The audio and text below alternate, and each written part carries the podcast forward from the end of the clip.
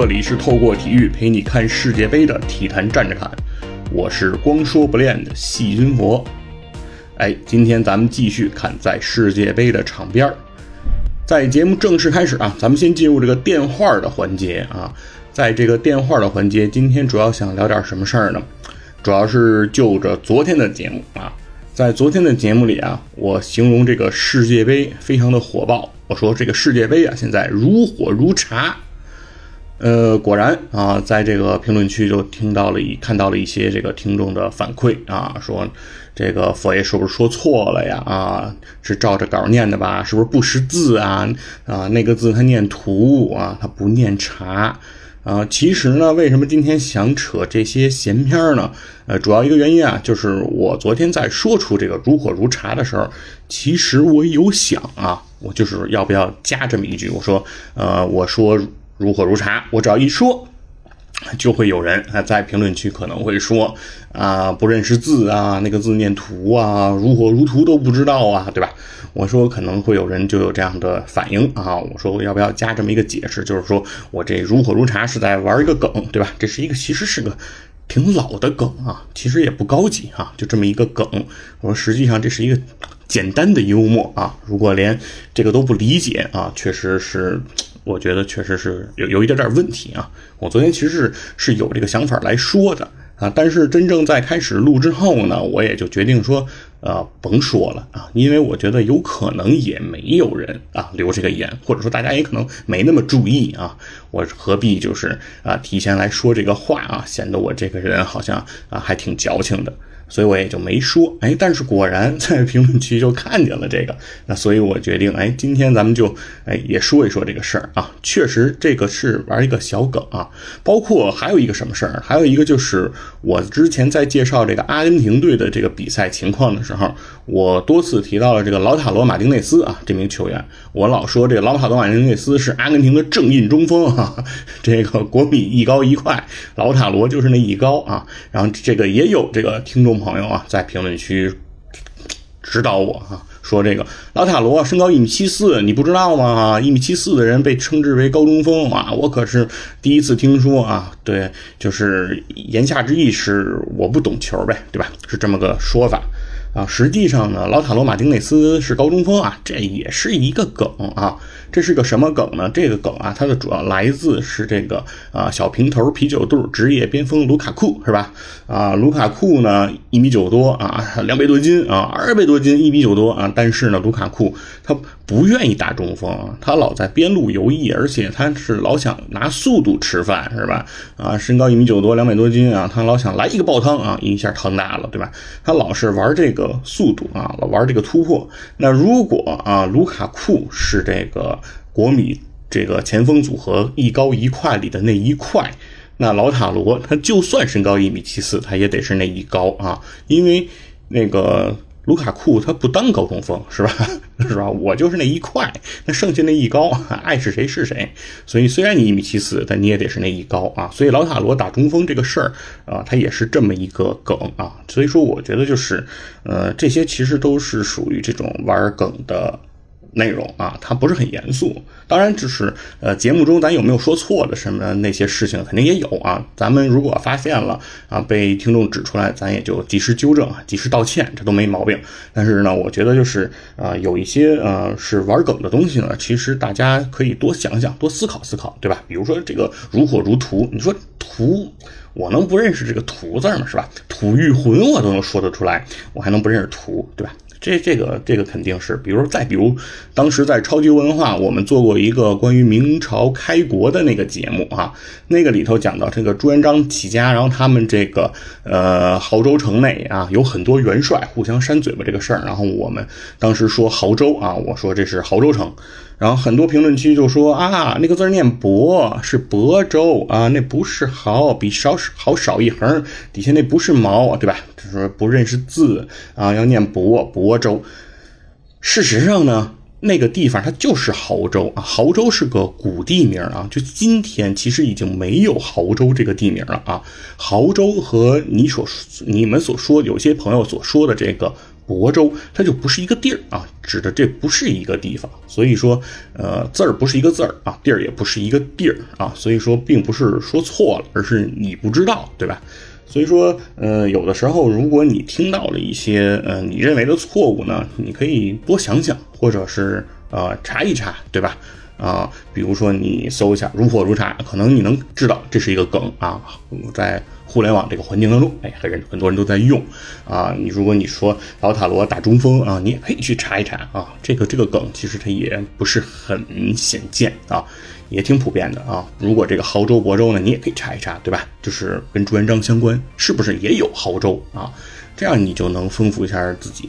呃，其实很多这种包括语音啊，其实我觉得也没有必要去给大家纠正，因为咱们国家啊，它有一个单位叫语委，语委每年啊都会更改修正一些字的读音，就也许啊今年你读的是错的，到明年哎它就变成对的了，也许今年你读的是对的，到明年就错了，对吧？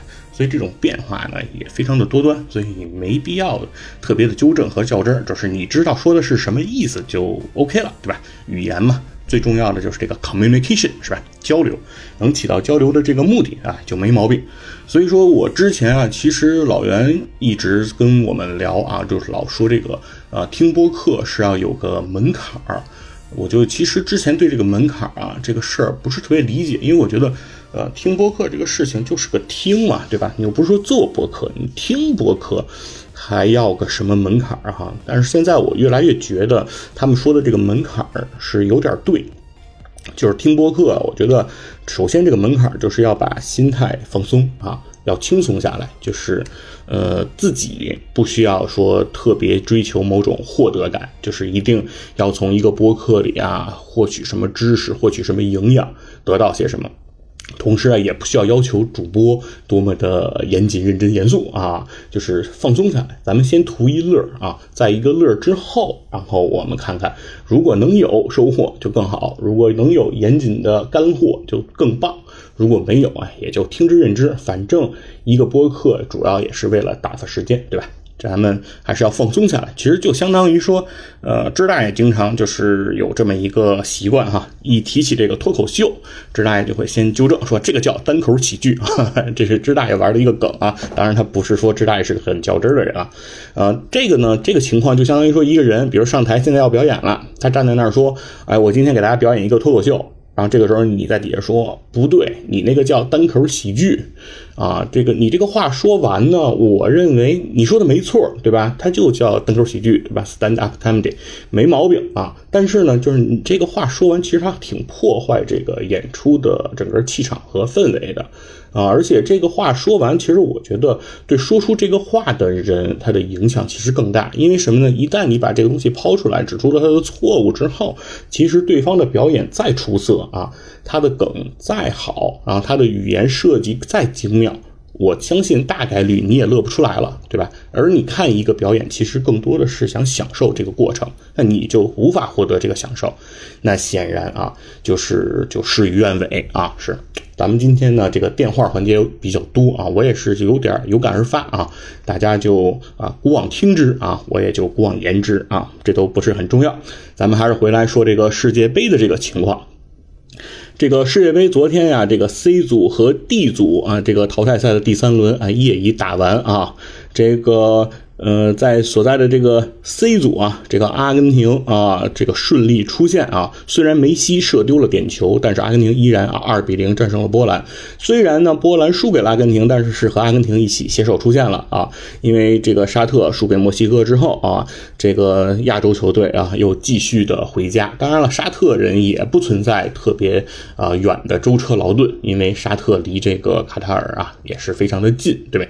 呃，准确的说呢，是卡塔尔。是在沙特的一个边边角角上啊，他们回家呢，我觉得啊，可能开车就能回去啊，比较简比较简单，而且沙特球员啊，基本也是来自沙特本国联赛，所以也不存在说呃提早回到欧洲去准备自己这个联赛的这样一个情况，所以我觉得还是有比较充足的时间啊，来享受一个假期的那。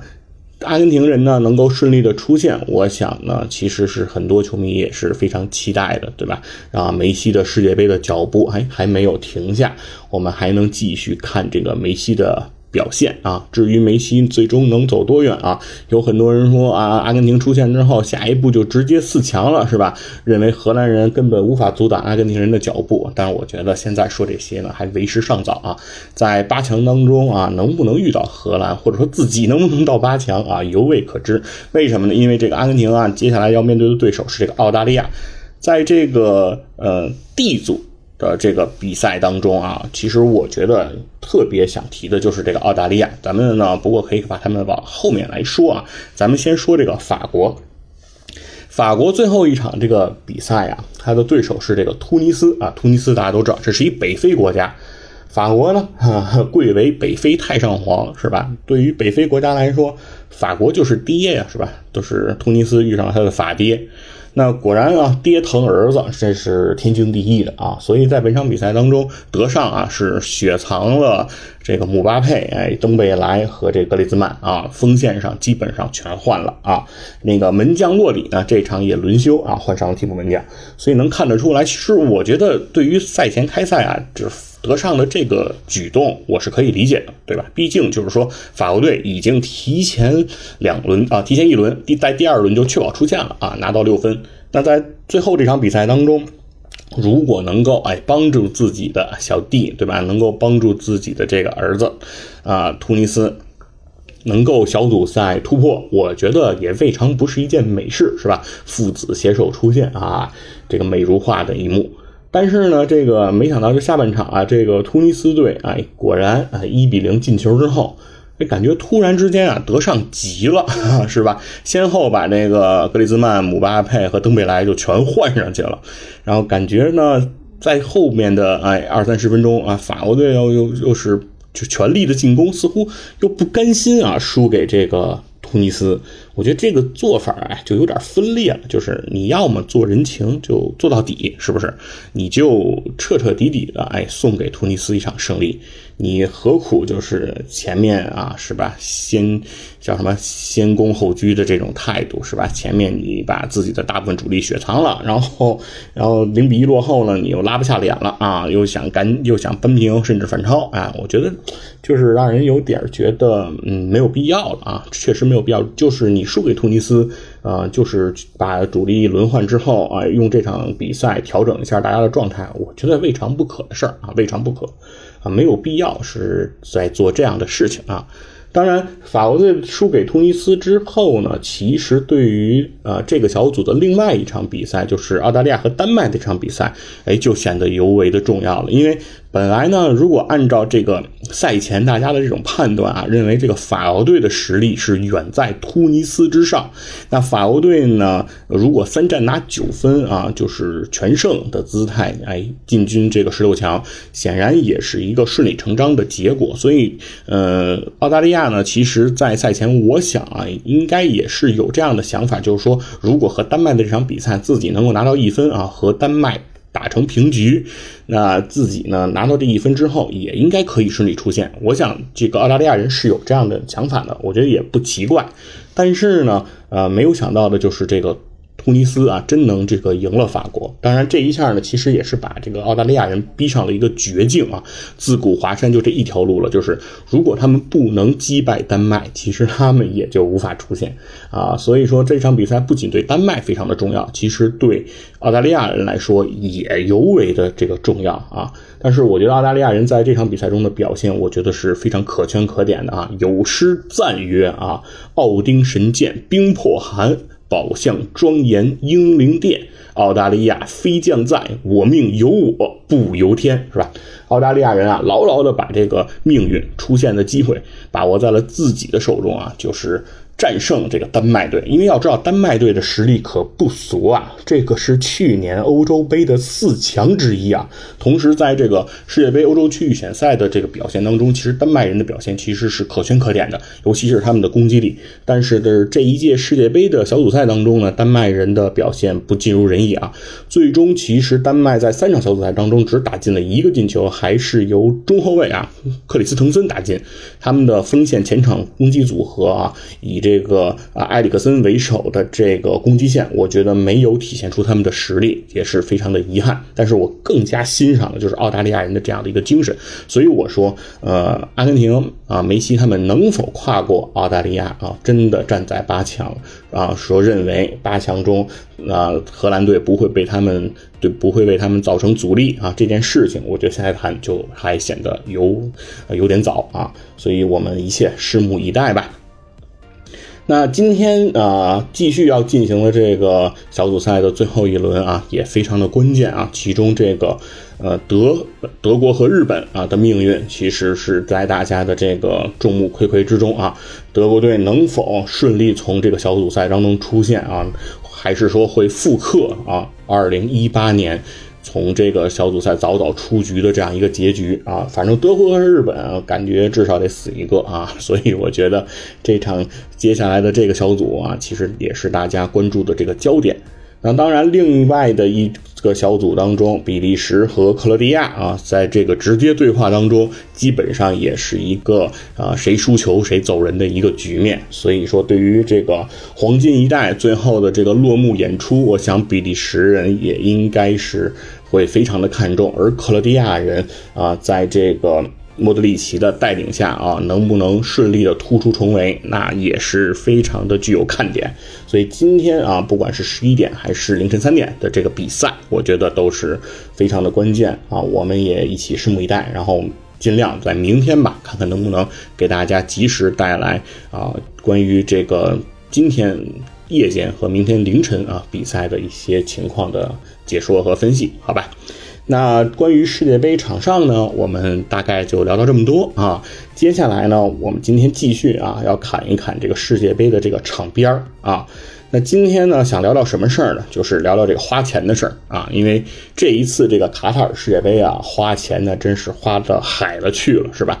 啊，很多媒体都报道了，说这届世界杯卡塔尔花销啊两千二百亿美元，我的天呐，啊，合成人民币是一点五亿啊，啊，真是一个天文数字啊。之前呢，体坛战士侃节目当中，我们也聊过，说办奥运会是不是挣钱这个话题，还是和这个钱粮胡同啊，跟野人一起来做的，而且也是在钱粮胡同啊并机联播的这一期节目。同时呢，奥运会是否挣钱这一期节目呢，在钱粮胡同呢成绩也是非常的好啊，还上了这个小宇宙的首页啊。我印象当中，这个应该是钱粮胡同这个节目啊第一次登上小宇宙的首页，就是这一期啊。所以说，我觉得这个节这个节目做的还是比较有价值的啊。所以说呢，之前呢谈到钱这种话题啊，特别愿意啊拉着野人一块儿来聊一聊。但是我想了想，其实上一次做那个节目。我觉得野哥也没有贡献什么有价值的内容啊，就是，呃，虽然好像是他是比较懂金融啊，但是好像也没说出什么来啊，所以我觉得有没有他也不那么重要啊。这一次咱们聊世界杯花钱的这个事儿呢，啊，我就自己来吧，好吧。那说回来，卡塔尔世界杯花了两千二百亿，两千二百亿这个事儿是什么概念，对吧？两千二百亿美元这事儿，这个数听上去特别大，但是对于办一届大赛来说，哪一个不得花出这个金山银海啊？是不是都花钱多？那他这个两千二百亿是个什么概念呢？呃，咱们得对比，你要不对比就没有伤害，是吧？呃，从这个一九三零年啊，第一届世界杯到二零一八年，就是俄罗斯的那届世界杯啊，那是这是一共二十一届世界杯，那就是说前二十一届世界杯所有花销的总和加在一起，都没到两千二百亿美元啊，就是卡塔尔人啊一下就把这个历史上的世界杯的总花销给花出去了啊。所以说这个钱是非常非常的多啊，那具体来看呢，就是二零一八年这个巴西的这个呃俄俄罗斯的这个世界杯啊，它的花销呢成本是在一百一十六亿美元啊，它的预算大概是一百四十亿美金啊，最终实际核销应该是一百一十六亿美金啊。二零一四年的巴西的世界杯啊，花销是在一百四十亿美金啊，那零六年的一零年的南非世界杯，它的花销是三十六亿美金。这个零六年的德国世界杯，它的花销是四十五亿美金，而零二年的韩日世界杯的花销是七十亿美金啊。那前面大家的花销基本上都是这样一个情况，虽然一百四十亿和最少的三十六亿和南非的三十六亿，呃，差的还是挺多的，但是呢，和这两千两百亿一比，哈，感觉这些其实都都不算什么了。如果你给他画一个这种柱状图，你可能会看出来，就是卡塔尔世界杯的这个柱子一旦加上的话，前面很多届世界杯的这个花销啊，基本上在这个柱状图中你就看不着啊，就是这么一个情况。那之前的世界杯的办赛当中啊，比较有说头的是这个巴西世界杯。巴西世界杯啊，非常有意思。巴西世界杯当时的预算是多少呢？是八十亿美金啊，预算八十亿美金。而其而他最终的花出来的钱是一百四十亿美金，就是基本上超预算百分之百了，快啊，就是多花了一倍的钱啊，办这个世界杯。所以说，巴西这个预算你可以。就认为没啥用啊，你预算它干嘛是吧？啊，说八十花一百四，所以所以说确实是超的比较的离谱啊，离离原上谱了，这个。一百四十亿美金当中啊，其中有八十亿，它花在了这个巴西的机场建设、交通的建设以及这个基建的这些环节啊。巴西当时表明说自己这个国家基础建设太差啊，为了办这个世界杯，啥都得升级啊，所以没辙。所以说当时花了八十亿美金在这上面。那其中基建这个地方啊，它一共超预算就超了四十五亿的雷亚尔，雷亚尔是这个巴西的货币。现在的雷亚尔的这个兑兑换呢，大概是五雷亚尔和一美元啊。你大概其实可以理解，就是它这一方面就超了十亿美金。而机场方面呢，超了十七亿的这个雷亚尔呢，啊，大概也是三四亿美金这样一个水平。所以说，就是各个方面各个环节，因为办一届大赛它环节太多。它每一个环节它都超预算，而且都超的不少，那所以它最后加总起来就超出来基基本上一倍。所以巴西这次这个世界杯当时办完啊是怨声载道，大家这个巴西人民啊都非常反感这届世界杯，就认为花了这么多钱，而且超了这么多预算。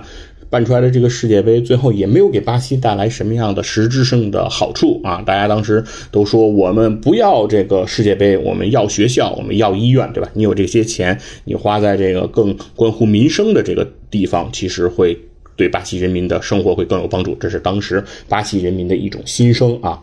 那说回来，这个卡塔尔虽然这个跟前面比，大家都知道说啊，咱们横向的去比跟。以历史上的这些啊世界杯的花销来比，两千两百亿美金，它是一个巨大的数字。其实啊，就对卡塔尔本国来讲，两千两百亿美金也是一个天文数字，也特别的大。为什么呢？卡塔尔大家都知道，它特别有钱啊，是吧？说是这个世界上算是最富的这个国家之一。但是卡塔尔的 GDP 呀，其实一年也就是一千两百五十一亿美元啊。所以说这个呢，就是二零二一年它的这个 GDP 的这个金额啊，一千两百五十一亿美金。那他花了两千二百亿美元办这个世界杯呢，就相当于啊，把两年的 GDP 给花了啊。相当于卡塔尔人不吃不喝勒紧裤腰带两年啊，办了这么一个世界杯，所以这个钱花的确实是特别的大。但是呢，呃，为什么要花这么多钱？其实大家可以看一看他具体把钱花在了哪儿啊？呃，这首先一个是卡塔尔之所以要花这么多钱，这个两千两百亿美元办这个世界杯，它非常符合他自己的一个二零三零愿景规划啊，就是它的基础建设啊，它的城市规划啊这些花销。所以很多其实花销也不仅仅。仅是用于这个呃世界杯的场馆，事实上它用于世界杯场馆建造整个花出去的成本，也就是在六十五亿美元左右啊，其实是和这个其他的赛事啊是比较的相似的啊，并没有特别的出格。但是它比较大头的是花在哪儿呢？它是按卡塔尔的这个说法是。还有四百五十亿美金啊，用于打造了一个新的卫星城啊，叫卢塞尔城啊。卢塞尔这个城市，它就是说是为这个世界杯打造的。但其实啊，早在两千零四年，卡塔尔就已经在规划这个卢塞尔城了啊。但是呢，后来大家都。外界的媒体、外媒都来说，卢塞尔城是为世界杯打造的，所以卡塔尔人顺水推舟，这事儿他就认了啊，也就认下来说啊，那行，我就是为世界杯打造了这么一个卢塞尔城，它的整个花销就有四百五十亿美金，其中啊，这个卢塞尔体育场就是那个像金网一样的啊，那个大型的这个体育场，他花了多少钱呢？花了七点六亿美金啊，七点六七亿美金啊，也是一个天文数字。而这个卢塞尔的这个地标型的这个像卡塔尔弯刀似的这个建筑啊，卡塔尔塔尔卡塔尔塔啊，花了大概六亿美金，就是有很多的这种大型建筑啊，都在这届世界杯前夕啊来盖好，所以说这个可以说是花了很多的钱。同时呢，它还有六百亿美金，其实是用于这个交通啊，很大一部分其实是用于从这个卢塞尔到多哈之间的这个连接的这个高速公路啊，这样的一个花销。那另外呢，这个叫哈马德机场，哈马德国际机场也花了一百七十五亿美金啊，还花了七十亿美金打造了这个新多哈港啊。那还有三百五十亿美金，其实是用于以地铁为主的这种轨道交通的这样的一个建。造，那卡塔尔呢？当然是非常的这个有钱啊，就是这个卡塔尔是一个非常炎热的国家啊，这个地方太热，大家都知道，这个这届世界杯其实在体育场里是开空调的啊，这个是。很显见的，基本上没有人会在这种大敞料开的体育场里开空调。但卡塔尔因为太热了啊，同时又为了啊彰显自己的财力，所以在体育场里也是开空调的。事实上呢，卡塔尔其实不仅在体育场里开空调，卡塔尔大街上有的地儿都开空调啊，就直接在大街上有风这个空调的出风口啊，在大街上吹。所以这个就是卡塔尔啊，这个这个富人的这个人设啊，就是属于被板上钉钉了啊，改不了了。但是其实还是得说一下。关于卡塔尔花这个两千两百亿美金，这个来打造世界杯这个事儿啊，其实，在官方。其实卡塔尔没有给出特别具体的这个回应。这个两千两百亿它是怎么来的呢？其实是特别早，在这个两千一一年的时候，就是卡塔尔拿到了这个世界杯的这个承办权的时候，他当时在他的这个啊报道里，他提到了说他有他计划啊用这个两千两百九十六亿啊，说的跟真事儿似的，有零有整来这个啊的成本来打造这个世界杯啊，这个是当时这个是唯一的。其实卡塔尔官方有提到这个两千两。两百亿美元这样的一个明确数字的。那另外呢，就是之前他的前任的卡塔尔的财政部长，在这个之前的这个会议当中啊，表示就是说，最近的这些年啊，我们大概每周要花掉五亿美元啊，来用于这个世界杯相关的这种建设当中啊。那这样的花销的程度呢，继续还要持续至少三四年啊以上的时间。而从二零一一年呢到二零一二年，一共十一年啊，如果你这样去算呢，大概每年呢要花两百亿。那你要是乘十一啊，那差不多两千两百亿啊，这样也就对得上了。当然啊，这个财政部长啊，他为什么是前财政部长呢？就是他在这个前一段时间啊，已经就是下台了啊，因为被爆出他有这个收受这个贿赂的这个情况。那另外呢，其实卡塔尔的这个两千两百亿美元啊，还被传啊。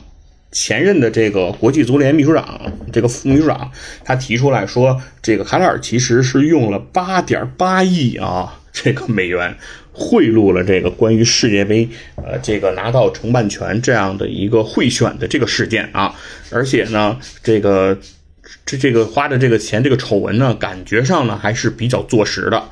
那除此之外呢，卡塔尔为了挽回这个形象啊，还花了两亿美金啊。这个聘了贝克汉姆作为卡塔尔世界杯的这个形象代言人，当然卡贝克汉姆也是 是吧，给钱就上呗，是吧？啊，这是挣钱嘛，不寒碜啊。所以说这些事情呢，导致是卡塔尔其实整个的这个花销到底是不是两千两百亿美金？那到底这个呃卡塔尔是实际上花了多少钱啊？那是。很多钱是不是可以算进到为了世界杯而花的这个成本当中？其实很多东西其实还是值得讨论的。而卡塔尔其实也一直没有对外公布具体的它的这样一个细则，所以我们很多情况呢也是不得而知。但是呢，我们知道它一定是花了非常多的钱啊，只是这个钱有没有两千两百亿这么夸张啊？这个确实是要打一个问号的。那但是除除了花钱之外呢，其实卡塔尔在这届世界杯当中啊，其实还是有很多被人所诟病的地方啊。其实就是当时爆出来，像以德国啊这种欧洲的很多国家为首，都提出过要抵制卡塔尔的世界杯啊。其中就是说，卡塔尔呢在这个世界杯的这个这个建设期间啊，大概累计啊有七千名这个外籍的工人啊，在这个卡塔尔施工期间丧生啊。就是卡塔尔其实对外籍。工人的这样的一个权益的保护做的是非常的不够的。虽然卡塔尔特别有钱，但是他们对于这个外籍。人工外籍工人啊，外籍务工人员的这样的一个保障做的是非常的欠缺啊，是给出的报酬呀也是非常的低廉啊，所以说这个和他们富的流油这样的一些人设实质上是有一些不搭调的。那这个过程当中呢，很多国家其实对此也表达了非常大的不满。那所以卡塔尔这一次花了这么多钱，想打造一个更好的国际形象，最终有没有如偿所愿？会不会事与愿违？那确实是。是需要在世界杯之后，我们进一步的来看了啊。那正如前面所说，我们也讲过奥运会是不是挣钱这样的话题。那正好呢，也是看了一些资料啊啊。我们呢，正好呢，也可以结合这个奥运会和这个世界杯，因为刚才也聊到了世界杯的花销，那我们就来对比一下，对吧？在成本啊、收入啊等等方面，世界杯和奥运会之间它大概是一个什么样的情况？那下面要谈到的很多内容呢，它的具体的数据呢，我是援引了这个 B 站 UP 主啊，叫彼得熊啊，还。彼得熊还是熊彼得啊？大概吧啊，就是这个啊，熊朋友他的这个 B 站 UP 主他做的这个视频的内容啊，其中的这个数据呢，我认为他总结的是非常的详尽、非常的详实的，我也非常喜欢他做的这个视频，也非常期待大家啊，如果有兴趣就去关注一下这个彼得熊。啊，应该是叫彼得熊吧？啊，然后大家可以去关注一下他的视频啊，对吧？毕竟咱们呢引述了人家的内容啊，在这里也得给人家做一个宣传啊，说一下人家做的东西确实非常的好啊，我看了之后也非常的有收获。那也希望大家对这些内容感兴趣的朋友啊，也可以去关注他，也可以去看他啊。那说一下，就是因为呢。东京奥运会呢是最近的一届这个奥运会了啊，就在去年来举办。然后东京奥运会整个成本呢是一百三十亿美金，而这一届卡塔尔奥运会的这这卡塔尔世界杯的成本一下到了两千两百亿美金，所以说这之间有一个特别大的一个跳跃啊。所以我们呢呃会援引援引会选取啊一九六四年到两千一八年啊一共发生了四十三届大赛，就是这里面包括夏季奥运会、冬季奥运会以及世界杯啊加总呢一共四十。三三届大赛用这个数据来看，因为呃，截止到两千一八年的时候呢，大赛还没有受到疫情等相关的影响，对吧？还是比较良性的一个情况。而一九六四年呢，是这个是这个奥运会开始烧钱的那个年份啊。从呃一九六四年的东京奥运会开始，其实是。砸了大量的钱啊，将奥运会作为了这个国家发展发动机的这样的一个情况的发生，所以我们会从一九六四一直到二零一八，而之后呢，我们所有说到的金额这个数字，我们都会。按二零一八年的购买力折算成美元啊，来给大家进行这样统计，因为这样会比较公平。因为大家知道，从一九六四到二零一八年，它的时间跨度非常的长，然后这之中的通胀的因素是非常大的。如果我们按真实发生的那个金额，其实很多东西是不太具有这个比较价值的，对吧？所以我们做这么样一个技术性的处理啊，这也是这个彼得熊啊同志他做的。啊，那现在呢，我们就可以来说一说，哎，这个夏奥、冬奥以及世界杯的这样一个情况。从这个支出方面，也就是说从成本投入方面呢，夏奥会在从一九六四到二零一八的这些大赛当中，它总共的支出是五百四十五亿美金，而冬奥会的支出是三百七十亿美金，而世界杯是三百三十五亿美金。哎，这样看上去好像夏季奥运会果然花的是最多的啊。当然了，花的多，那挣的也得多。那从收入角度来看呢？哎，这里的收入我们只会统计这个门票啊、转播权啊和赞助商这些收入，而不会去考虑更多的这种隐形收入的这样一个情况，就是算这个小账啊，不是算这个大账。因为很多其他方面的这种隐形的收入，我们是很难去估计和统计和考量了啊。那如果按照这个来看呢？呃，夏季奥运会呢，总共的收入是三百零四亿美元啊，东。冬季奥运会呢是一百七十二亿美元，而世界杯的总收入情况呢是二百零四亿美元啊。这么来看呢，呃，我们来有了有了赢有了收，对吧？我们就可以算出这个营收之间的这样一个亏损情况了。我们不用说利润，因为没有利润啊。无论夏奥、冬奥还是世界杯，没有利润啊。加在一起都都是赔钱的，那亏损了多少呢？夏季奥运会一共亏损了两百四十一亿美元，而冬奥会呢亏损了一百九十八亿美元，而世界杯亏损了一百三十一亿美元啊。这么来看呢，办世界杯好一点是吧？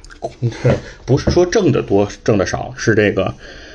赔的少，对吧？如果你合到每一届来看呢，夏奥呢每一届就亏十六亿美金，啊，冬季奥运会每届要亏掉十三亿美金，而世界杯呢每借亏九亿美金啊，感觉上确实，呃，从赔钱的角度来说呢，会嗯好那么一丁点吧啊，那。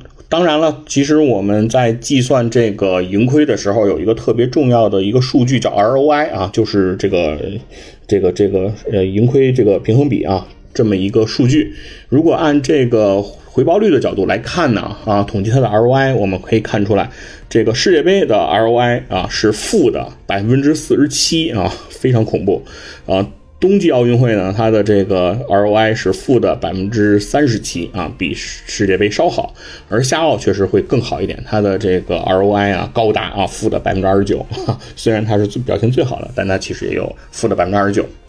但是呢，这个是我们结合的从这个一九六四到二零一八年总共的四十三届大赛，我们来看的。如果我们只选取最近的三届，最近的三届夏奥、最近的三届冬奥以及最近的三届世界杯，我们只看眼前，因为历史和。现今啊，或者说历史对于未来的影响，其实是有一定的时间上的偏差的。那我们根据最近的这样一个趋势来看呢，世界杯确实有了一些翻天覆地的变化啊。世界杯在最近三届的 ROI 的表现是负的百分之十八，而冬奥呢是负的百分之三十一啊，夏奥是负的百分之二十三。所以我们能看到，世界杯虽然啊从历史角度来看，我们亏损的特别大，但是从近三届的情况来看。这个 ROI 已经有了一个大幅度的提升了。那在不远的未来，世界杯能否实现 ROI 为正啊？那我觉得也是可期的一个事情。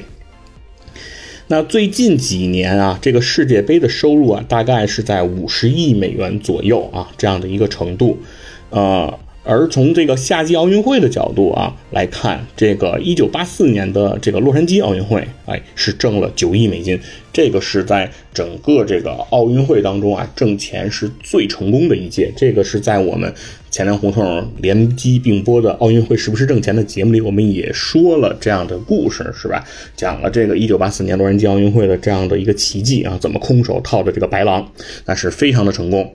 那这个一九六年的亚特兰大呢，和两千年的悉尼的夏奥其实都是挣钱了啊，但是夏奥呢也不是都挣钱啊，但是总体来说因为是赔钱的嘛，其中赔的最惨的就是一九七六年蒙特利尔的那届奥运会。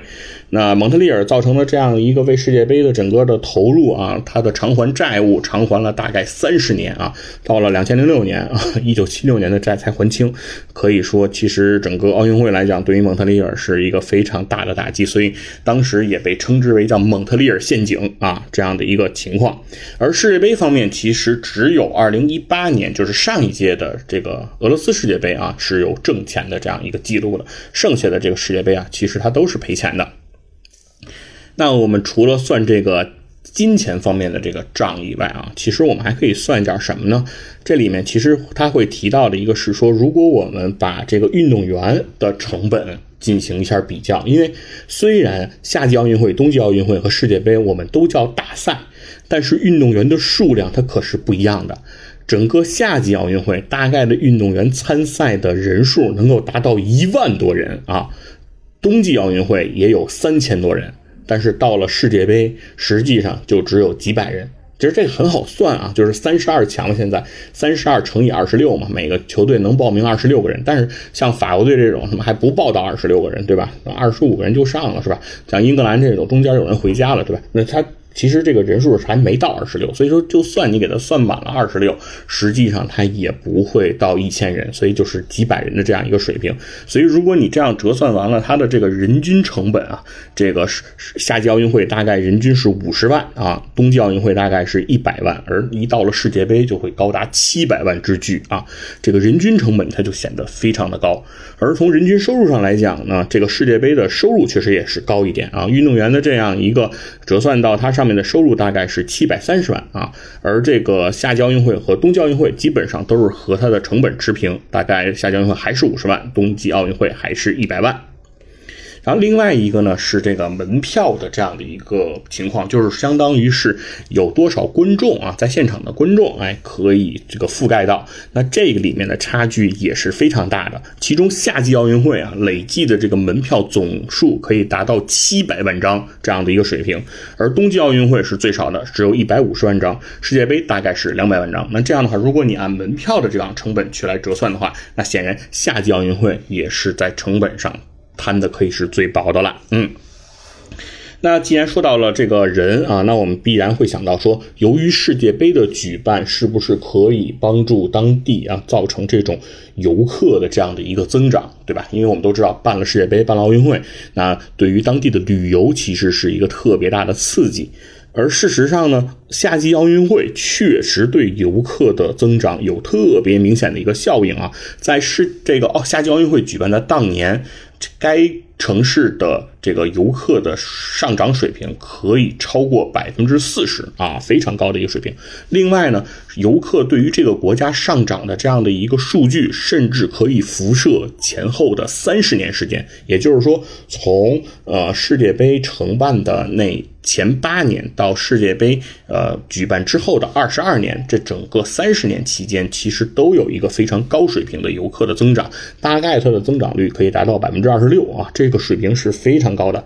但是世界杯其实就没有那么理想，在世界杯举办的当年啊，确实啊游客是可以增加的，大概可以增长百分之十三啊，看上去也是不错的一个数。但是在世界杯举办之后的一到四年内，它的游客就会回落百分之十五，也就是说会把世界杯那一年游客增长的这个数据在之后拉回来。也就是说，很多游客因为世界杯到了你这个国家，那他之后他的旅行计计划当中，哎，就不会有你这个国家了，并不会实现呃游客总人数的这样一个净增长的一个情况。而更有意思的一个数据，居然是说，如果啊你去申办世界杯，但是你这个国家失败了，哎，没办成。但是即使这样，你在世界杯整个这个期间，你的游客的增长居然也能达到百分之零点六啊！我不知道这是不是一个统计学上的一个偏差哈，但是至少它不会下降。那所以说，其实世界杯的承办成功啊，到底是不是一个好事儿？至少从旅游这个角度来讲，哎，似乎还是有疑问的。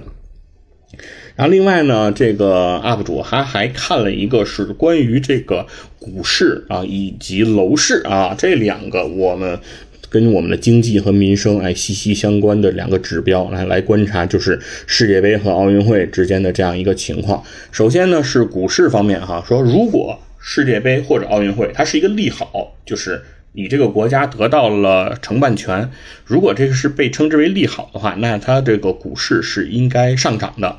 那确实啊，他在看了很多这个承办国家的拿到这个世界杯和奥运会的承办权的时候，确实这个股票都有一定程度的上涨啊，大概呢涨幅在百分之二左右啊，是这么样的一个统计情况。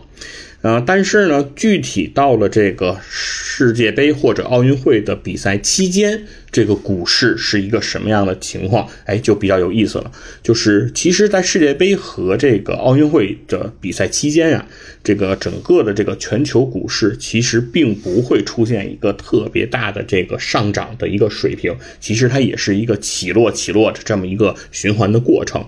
而统计期表示呢，就是在奥运会期间。事实上，股市的整个的反应是要优于这个世界杯期间的啊，所以说在世界杯举办期间，其实经过统计，我们发现，在股市的收支的平衡上，往往都是亏的。啊，都是净亏损的状态，而不是盈利的状态啊。当然了，这个也可能啊，符合一个规律是什么呢？就是世界杯和夏奥啊，他们其实都是在夏天举办啊。所有的这个呃奥运会和世界杯大概都是在夏天举办，尤其是世界杯，它大概都是在这个六七月份哎期间来进行，尤其是整个的六月份是世界杯特别呃重要的一个举办的时间。而在股市上，其实一直都有一个说法叫五。穷六绝七翻身，所以 sell in May 哈，对吧？就是五月份开始跌，然后六 月份都跌绝了啊，七月份再往上翻。那所以说正好呢，世界杯就卡在了，往往要世界杯举办的期间就是。处于这种股市的一个低迷期，那所以说收益不好呢，也是可想而知的哈。那这个说明呢，在股市期间，其实从历史数据来反映啊，其实对世界杯呢不是非常的有利。但是回到楼市啊，在房价这一方面，它，就非常有意思了。就是通过这个奥运会的举办啊，经过历史的证明，这是个奥运会之后，这个房价呀，往往它会持续的下跌。啊，但是大概呢不会跌的时间太长啊，大概可能会跌大概两到三个季度啊这样的一个水平，它会有这样的一个下跌的一个过程。而世界杯之后，房价往往会上涨，而且上涨的时间影响还是比较长的，大概能达到七个季度啊，大概呢就是有两年左右的这个时间。所以说从房价的左情况来看，世界杯对于房价的推动，哎，是一个利好。哎，这个也是比较有意思的事情，就是在股市方面和在楼市方面，其实两个是一个对冲的这样一个关系。哎，所以以上呢，其实就是哎，跟大家今天来分享的啊，关于这个世界杯花钱的这个事情啊，卡塔尔花了这个两千两百亿，究竟有没有两千两百亿这么多，或者说啊，到底这个钱都花在了哪儿啊？这也是一个非常有意思的事情。而办这种大型赛事，从我们算小账的这个角度来说呢，其实你很难算出来这个东西是可以赚钱的。但是我们在计算零八北京奥运会的时候，很多的账面，因为我们有更详实。实更全面的数据啊，所以说在我们计算这个账的时候，我们其实是可以算的比较的详尽的，所以我们会得出零八北京奥运对于中国经济是正向增长的这样的一个利好的一个作用。那同时其实也可以看到，比如说一九六四年的这个日本的奥运会，那在一九六四年呢，这个日本因为奥运会的举办，所以在全国啊，大力推动了这个新干线啊这样一个列车的这样一个发生，所以说让这个快速的。电气化列车在日本啊是遍地开花。